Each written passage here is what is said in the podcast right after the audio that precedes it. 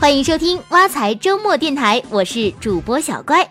本节目由我的资产管家挖财制作播出。眼看啊，就到年底，最让大家期盼的莫过于年终奖了。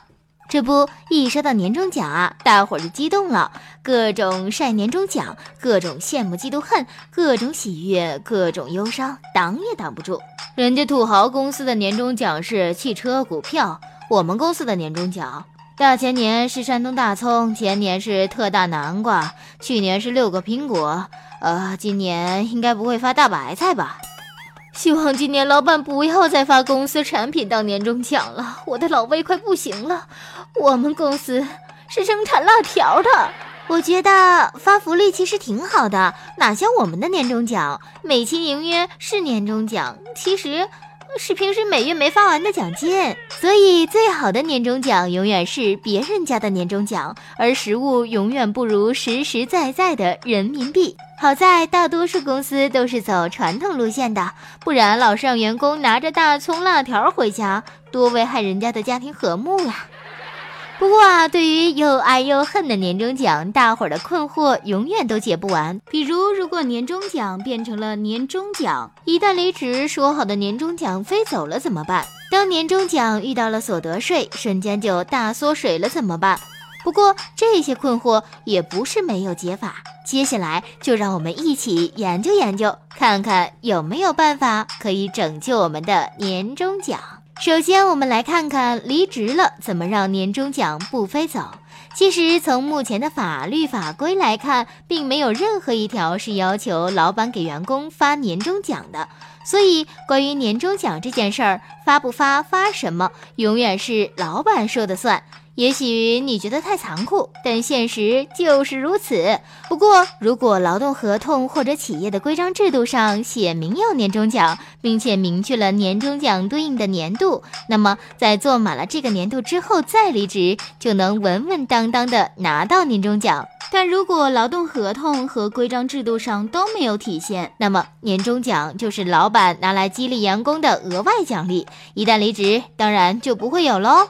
所以，如果不想快到手的年终奖飞走，就要签订周密的劳动合同啊。嗯，那当年终奖遇到了所得税，有什么办法可以避免大缩水吗？嗯，其实办法还是有的。首先，即便你的年终奖数额不大，也不能让他直接算进最后一个月的工资。一旦这么算，年终奖就会和最后一个月的工资一起合并计税。就这么走错一步，就会让你多交很多税。但如果把年终奖按照全年一次性奖金来发放，情况就会完全不同。全年一次性奖金可以根据除以十二个月后的商数来确定适用的税率。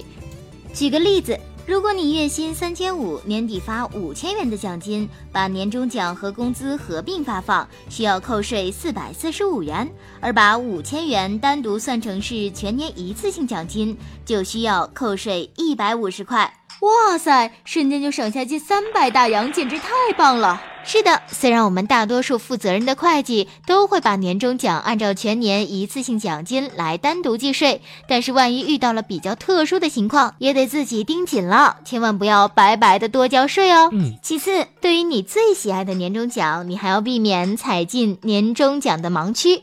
因为个税是用超额累进税率来计税的，当需要交税的金额超过某一级数，超过部分就要按照高一档的税率来计税。所以有时候虽然年终奖只多发了一元，税金却要多交很多。比如年终奖在一点八万、五点四万、十点八万、四十二万、六十六万和九十六万这几个临界点上。都会出现年终奖多发一元，税后收入反而减少的情况，这就是江湖上所说的年终奖一元陷阱。嗯，比如当月工资大于三千五百元的时候，年终奖发一万八千零一元，会比年终奖发一万八千元多交一千一百五十五元的税费。而年终奖发五万四千零一元，会比年终奖拿五万四千元多交四千九百五十元的税。